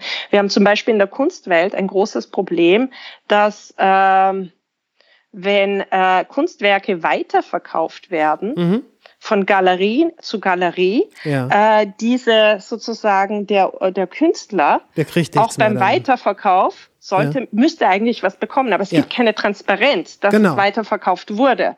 Und äh, Blockchain basiert äh, sozusagen, wenn ich jetzt auch ein echtes Kunstwerk, ich kann einen digitalen Zwilling, ein, ein, ein Token, einen digitalen Repräsentanten für ein echtes Kunstwerk auf der Blockchain registrieren und kann dieses sozusagen mit dem analogen Bild, das ich physisch weitergebe, auch sozusagen das digitale Zertifikat weitergeben. Und bei jedem Weitergeben werden die Tantiemen oder die, die Rechte oder sozusagen das Geld, das dem, äh, dem ursprünglichen ähm, ähm, äh, Der Künstlerin Künstler zu- zusteht, äh, wird dann auch automatisiert ausgeschüttet. Ja, ähm, oftmals ist es auch keine Böswilligkeit, sondern Überforderung des Systems, ein Vergessen und so weiter und so fort. Äh, manchmal ist es einfach auch Böswilligkeit oder, oder Korruption, whatever. Ähm, äh, aber auf jeden Fall ermöglichen uns diese Systeme viele Dinge komplett neu, besser, einfacher abzuwickeln, mehr, mehr, zu mehr transparent. Aber es wird dann auch neue Sachen eben der Co-Kreation ermöglichen, die wir uns heute vielleicht gar nicht mehr vorstellen können. Ja? Also wir sind ja. noch ganz am Anfang dessen. Ja? Und da, äh, wo du gerade sagst, Sachen, die wir uns heute nicht vorstellen können, das kann ich mir sehr gut, also dass sowas ist, das kann ich mir sehr gut vorstellen. Äh, wenn, man, wenn man überlegt, als das, als das erste iPhone rauskam, haben viele Leute zu Recht gesagt, was soll ich damit? weil der Nutzen daraus sich erst ergeben hat, als die ganzen Apps äh, darauf erschienen sind und das Potenzial war da, aber äh, es war nicht unmittelbar ersichtlich. Aber eine Sache, die ich mich frage, wenn man jetzt gerade so Zahlungsverkehr und auch mit NFTs und all das, äh, wenn man sich das mal vor Augen führt, es muss doch Institutionen geben, die eigentlich ein Interesse daran hätten, dass so etwas nicht der breiten Bevölkerung zugänglich gemacht wird, weil sie dadurch ihre Legitimation verlieren. Ja, denke ich auch. Also ich kann mir durchaus vorstellen, dass es da Leute gibt, die, weil es klingt halt so nach der absoluten Transparenz und ähm, gerade jetzt mit der Blockchain.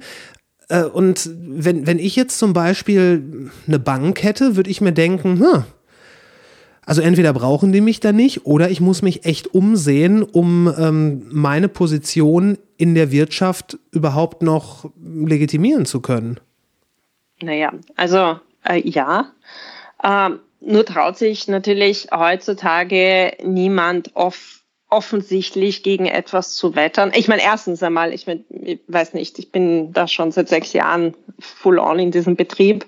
Und wenn ich mir anschaue, was jemand, äh, der, Jamie Dimon von JP Morgan vor vier Jahren noch gesagt hat, ein, ein, was das alles für ein furchtbares, korruptes System, whatever ist. Und, und ein Monat später hat JP Morgan alle Bitcoins in sein Portfolio aufgenommen. Also äh, natürlich, es gab viele Leute, die aktiv dagegen gewettert haben. Äh, aber ich glaube, äh, diese Dinge äh, sozusagen, die, die äh, zwei Sachen. Also man weiß heutzutage, dass man Innovation nicht aufhalten kann. Richtig. Und etwas, also sozusagen ein unzensurierbares System, ein das, äh, das ist schwer sozusagen, sozusagen äh, aufzuhalten. Und ich glaube, ähm, diese Dinge passieren aber dann subtiler durch Information Warfare. Ja? Also am Anfang hieß es immer, ja, äh, das wird für illegale Aktivitäten verwendet. Genau, als würde Silk man, Road und weiß nicht, Silk Road und so, wobei man ja die Macher von Silk Road genau deswegen dann erwischt hat, weil sie Bitcoin verwendet haben. Erzählt aber niemand. Das ist eine komplette Desinformation. Ja? Ähm, so, äh, und äh, aber ähm, was äh, genau. Das heißt, am Anfang war so die die die die Schmutzkampagne gegen diese neue Technologie. Das ist, das verwenden nur illegale Leute. Äh, und jetzt ist die große Schmutzkampagne. Das ist so Energie. Uh, äh, verwendet so viel Energie und das ist CO2-Fußabdruck. Genau, ja. genau. Und äh, nicht, dass das nicht stimmt. Ja. Also ich möchte jetzt damit nicht sagen, dass das nicht stimmt. Aber es, es stimmt so nicht. Und vor allem, äh, wenn man so etwas bespricht, der CO2-Fußabdruck äh, von Bitcoin-Netzwerk haben wir damals auf der Uni, als ich gearbeitet habe, auch in einer Studie berechnet, alles Mögliche. Dann muss man das ja gegenüberstellen, dem CO2-Fußabdruck einer Banktransaktion. Diese Daten haben wir aber nicht. Aber da redet auch niemand drüber. Diese, da, ja? diese Daten haben wir nicht.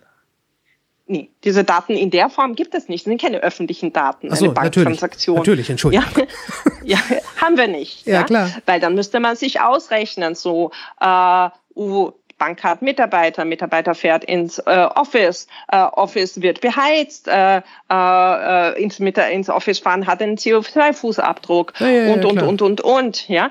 Äh, Manager fliegen zu Meetings etc. Und dann muss man halt schauen, was gehört in die Rechnung, in diese CO2-Rechnung, was gehört nicht in diese CO2-Rechnung. Und das muss man dann raus. Aber viele dieser Daten haben wir ja nicht. Und vor allem, wie heizen sie? Heizen sie nachhaltig? Heizen sie nicht nachhaltig? Wie ist die, ist es gedämmt? Ist es nicht gedämmt? Ja. Also wenn du jetzt wirklich diese, diese, diese CO2-Fußabdrucksrechnung machen willst, dann, dann musst du das ja etwas gegenüberstellen. Aber dieses andere etwas haben wir ja gar nicht. Ja? Dann wird es aber lustigerweise dieser, das ist mehr als der gesamte Stromverbrauch von Island oder whatever. Genau, ja? sowas dann denkst hört man ja, immer. Ja, aber was ist denn das für ein Vergleich? Warum vergleichst du nicht sozusagen eine Bitcoin-Transaktion oder eine Ethereum-Transaktion Ja. mit einer Banktransaktion oder einer Visa-Transaktion? Ja. Das wäre ein Vergleich. Ja, aber nicht mit Island, whatever. ja, und ich meine, das ist doch kein Vergleich. Und da denkst du dir, wie blöd eigentlich. Ja, das heißt, ja, wir müssen unbedingt, unbedingt, unbedingt, unbedingt über Nachhaltigkeit sprechen. Und Natürlich. wir müssen auch, äh, wir müssen unbedingt auch über Nachhaltigkeit von Computernetzwerken reden. Aber bitte, ähm, Video-Streaming-Dienstleistungen verbrauchen 80 Prozent der Videoband, also des Internetbandbreite. Genau. Nur Netflix und Co. Ja, ja, klar. Was hat denn das für einen Stromverbrauch? Mein Rechner, äh, die Server, die CDNs, die da betrieben werden, diese ganzen Content Delivery Netzwerke, die dich dann bedienen, damit du in der letzten Meile auch noch hier dein Highspeed-Ding hast, ja. Ja, stimmt, äh, das, das sind ja, das ist ja, das hat einen CO2-Fußabdruck, ja. Warum reden wir nicht darüber? Das heißt, ja, bitte lasst uns unbedingt über alle CO2-Fußabdrücke unserer aller Aktivitäten, nicht nur von Bitcoin-Transaktionen Richtig. Reden. Und dann können wir eine bessere Diskussion darüber haben, hat das mehr, hat das weniger. Ich arbeite gerade an einem Projekt, wo wir versuchen, eben Tokens, NFTs zu kreieren für Biodiversität. Ähm, das heißt, ich schreibe gerade einen Artikel, es wird auch ein Teil meines nächsten Buchs, wo ich darüber schreibe, wie wir digitale Nachweise bringen können, dass Elefanten in Afrika sozusagen ihr, ihr Lebensraum bindet CO2 und das reine Erhalten dieser Elefanten und ihrem Lebensraum ja, Ja. bindet CO2. Das, das berechnet sich niemand aus, das wird nicht belohnt. Ja, Okay. so, aber es gibt eben diese Carbon Markets, ja, also Ja. wo ich Carbon Offsetting betreiben kann, kann ich sagen, oh, ich habe gesündet, ja. Äh, Ich bin nämlich mit dem Flugzeug geflogen, das mache ich leider sehr viel. Und jetzt kann ich Hm. meine Sünden begleichen, indem ich irgendwelche Carbon-Zertifikate, also CO2-Zertifikate kaufe. Genau. Mit diese CO2-Zertifikate finanzieren dann ähm, grüne Energie oder so etwas. Diese, diese Märkte sind noch nicht so toll. Jetzt können wir aber Blockchain-basiert und Web3-basiert äh, und mit Einbeziehung von AI und dem Internet der Dinge können wir im Wald Sensoren anbringen und schauen, was passiert im Wald. Wie viele Elefanten gibt es? Wie bewegen sie sich? Wie ist die CO2-Bindung in diesem Wald? Das können wir heute alles mit kleinsten Tags messen. Ja? Diese Daten können wir sammeln und dann können wir sagen, hm, diese 25 Elefanten in diesem Wald haben eine CO2-Bindung von so und so. Das sind öffentliche Daten, da gibt es Studien. Die Weltbank hat hier Studien dazu veröffentlicht. So, und da jetzt gibt es ein Projekt, wo wir sagen, wenn wir nachweisen können, dass es diesen Elefanten gibt, für die Anzahl der Jahre, du kannst es runterbrechen, sozusagen, wie lange die, ein Elefant lebt und wie viel Lebensraum der braucht. Der äh, Elefanten kreieren dann auch immer Wasserhöhlen. Diese Wasserhöhlen sind aber auch wichtig, weil andere Tiere aus diesen ähm, Wasserhöhlen dann ihr Wasser schöpfen. Wenn es die Elefanten nicht mehr gibt, very bad, ja, weil dann sterben andere Tierarten eben auch aus. Da, äh, und ähm, all diese Sachen fangen wir jetzt an überhaupt zu messen. Das ist eine neue Art von Ökonomie, äh, Ecological Economics, dass ich eben Ökonomie ver, verbinde mit, mit, mit Biologie etc. Und aber wir haben, wir haben aufgrund der äh, seit der Erfindung von Computern, auf der einen Seite haben wir jetzt die Möglichkeit, Bäume und, äh, und Tiere zu taggen und diese zu monitoren und auch zu messen, wie viel CO2 die sammeln. Und dann können wir sagen, okay, alleine, dass der Elefant nicht abgeschlachtet wird, sondern existiert und hier seinen Lebensraum erhält, ja, ähm, binden wir CO2. das können, dafür können wir Zertifikate veräußern und die können jetzt andere Leute kaufen. Mit dem Kaufen dieser CO2-Zertifikate finanzieren sie den Erhalt der Elefanten.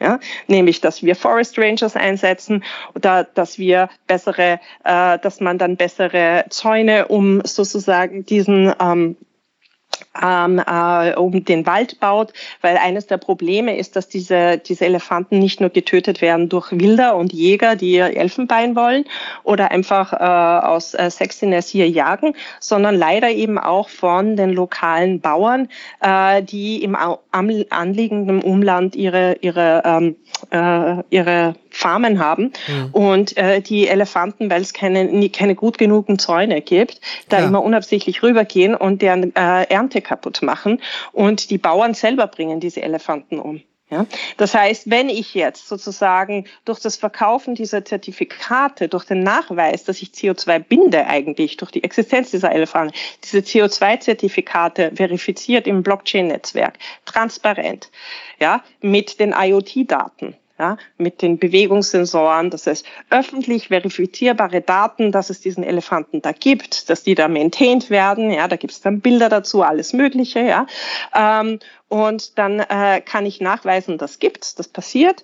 Dann kann ich diese Zertifikate verkaufen. Dann kriege ich so und so viel Geld. Fünf Prozent geht an den Forest Ranger, 70 Prozent geht an die Community, um Zäune zu bauen und und und alles zu machen, um sozusagen diese Elefanten zu erhalten. Und ähm, und ähm, und dann hast du eine Art von zirkulärer Ökonomie, die eben aufgrund von Tokenisierung und vom Web 3 A überhaupt erst nachweisbar ist, aber es ist ja nicht nur das Web 3, sondern da verwenden wir dann Sensoren, das heißt das Internet der Dinge, also Objekte, die mit dem Internet verbunden werden und Daten überhaupt messen. Äh, diese Sensorendaten werden ausgewertet von eben Machine Learning Algorithmen, ja, denen muss man natürlich sagen, was sie auswerten sollen, ja.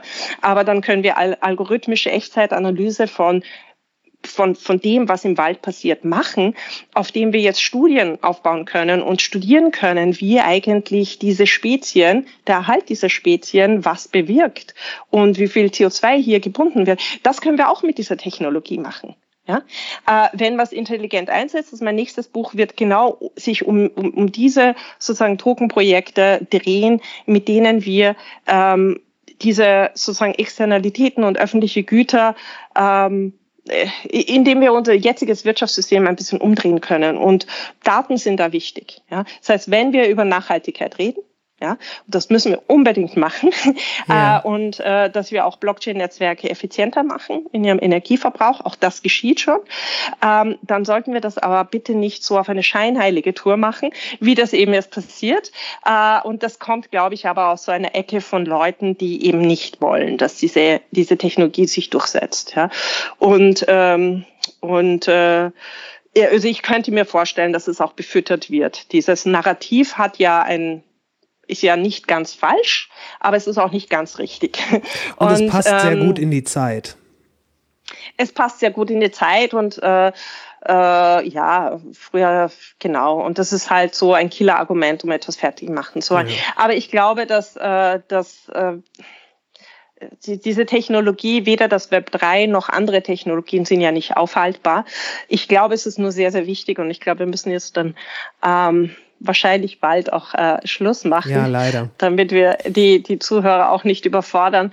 Aber äh, was mir wichtig ist zu sagen, Technologie ist kein Wunderwaffe. Ja, weder fürs Böse noch fürs Schlechte. Ja? ja. Ähm, sondern Technologie ist immer das, was wir damit machen und wie wir es einsetzen. Ich kann ein Messer dazu verwenden, um in der Regel zu kochen, aber wir verwenden leider manchmal auch Messer, um Menschen zu verletzen äh, und zu töten. Also ich kann beides damit machen. Was ich damit mache, ist meine Entscheidung. Ja, und ähm, und äh, das heißt, äh, ich kann alle auffordern, die sich dafür interessieren, lest euch ein, beschäftigt euch damit. Ähm, und ähm, es ist äh, sehr spannend, aber man muss sich auch ein bisschen Zeit nehmen, um in das Ganze reinzudenken und am besten versteht man es, wenn man es ein bisschen ausprobiert. Und du bist da das beste Beispiel dafür. Ich meine, du, du bist jetzt mal, du bist jetzt mal eben von äh, Bitcoin zu Blockchain zu NFT und mit einem Mal warst du bei den Elefanten und der Erhaltung und das Ganze ja. vor dem Hintergrund dieser Technik. Äh, was du sagst. Man sollte sich, man sollte sich informieren, man sollte vielleicht das eine, die eine oder andere Vokabel nachschlagen, denn das, das ist was, das wird kommen und das ist und das ist vielleicht auch mal ganz erquickend, dass es nicht etwas etwas Schlechtes ist, was da auf uns zukommt, sondern etwas, was Kreativität äh, beansprucht und auch freisetzen kann. Wie gesagt, du bist das beste Beispiel dafür. Und äh, weil du so gut bist in dem, was du tust, musst du jetzt quasi direkt zu deinem nächsten Termin. Darum möchte ich dir sagen, vielen, vielen, vielen Dank äh, für deine Zeit. Ähm, ich würde mich sehr freuen, dass wenn dieses Buch raus ist, dass wir uns dann nochmal unterhalten. Gerne genauso mhm. ausführlich und wenn es nach mir geht, mhm. auch gerne länger. Ähm, ich sag vielen Dank und äh, ja, falls du noch irgendwie was loswerden möchtest, ähm, ist jetzt, hau raus. Ähm, nee, also ich habe mich sehr gefreut über die Einladung. Ich möchte vielleicht äh, als, als Dankeschön ähm, auch und, und vielleicht eben auch als Unterstützung. Ich kann euch zwei Kopien meines Buchs schicken. Eines vielleicht für dich, ähm, wenn du es noch nicht hast. Äh, und äh, eine Redaktionskopie sozusagen und eine vielleicht vielleicht magst du sie einem verlosen verschenken ich weiß genau äh, ich weiß jetzt schon genau was ich damit machen was ich damit machen möchte also unbedingt tausend Dank äh, schreibe ich dir dann per E-Mail wo das hingeht super super wunderbar ich danke ja, dir. Das wäre sozusagen mein, mein Angebot und äh, das genau. ich gerne annehme. Super. Fantastisch. Also, schönen Tag und, ähm, äh, und wir hören uns dann beim nächsten Buch, hoffentlich spätestens. Ich hoffe. Bis dann. Ja. Tschüss. Und wir sind raus. Ich habe mich bemüht, die wesentlichen Punkte nochmal mittels weiterführender Hyperlinks in den Shownotes zusammenzufassen. Aber sprechen wir doch kurz über das Buch beziehungsweise wie ihr das bekommen könnt. Äh, mit einer E-Mail.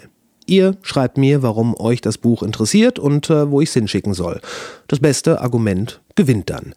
Ich habe mir überlegt, das in Zukunft an einen Steady-Support zu koppeln, also dass, wenn man uns über Steady unterstützt, dann per se die Möglichkeit hat, Gastgeschenke zugeschickt zu bekommen. Aber das ist jetzt neu und daher einfach eine Mail schreiben und äh, ja, und los. Das Ganze geht an NA, also für natürliche Ausrede, na at skeleton-crew.de. Das klingt jetzt ein bisschen kryptisch, äh, aber das steht auch in den Shownotes und auf der Website, da werdet ihr kein Problem haben. So, wenn euch der Podcast gefällt und naja, ihr habt bis hierhin gehört, da gehe ich mal davon aus, dann ähm, vergesst nicht, den zu abonnieren. Das kostet nur ein Lächeln und einen Klick. Empfehlt ihn gerne weiter. Schaut mal bei Instagram oder YouTube vorbei. Bleibt gesund, bleibt neugierig und was immer ihr tut, macht's gut. Bis später.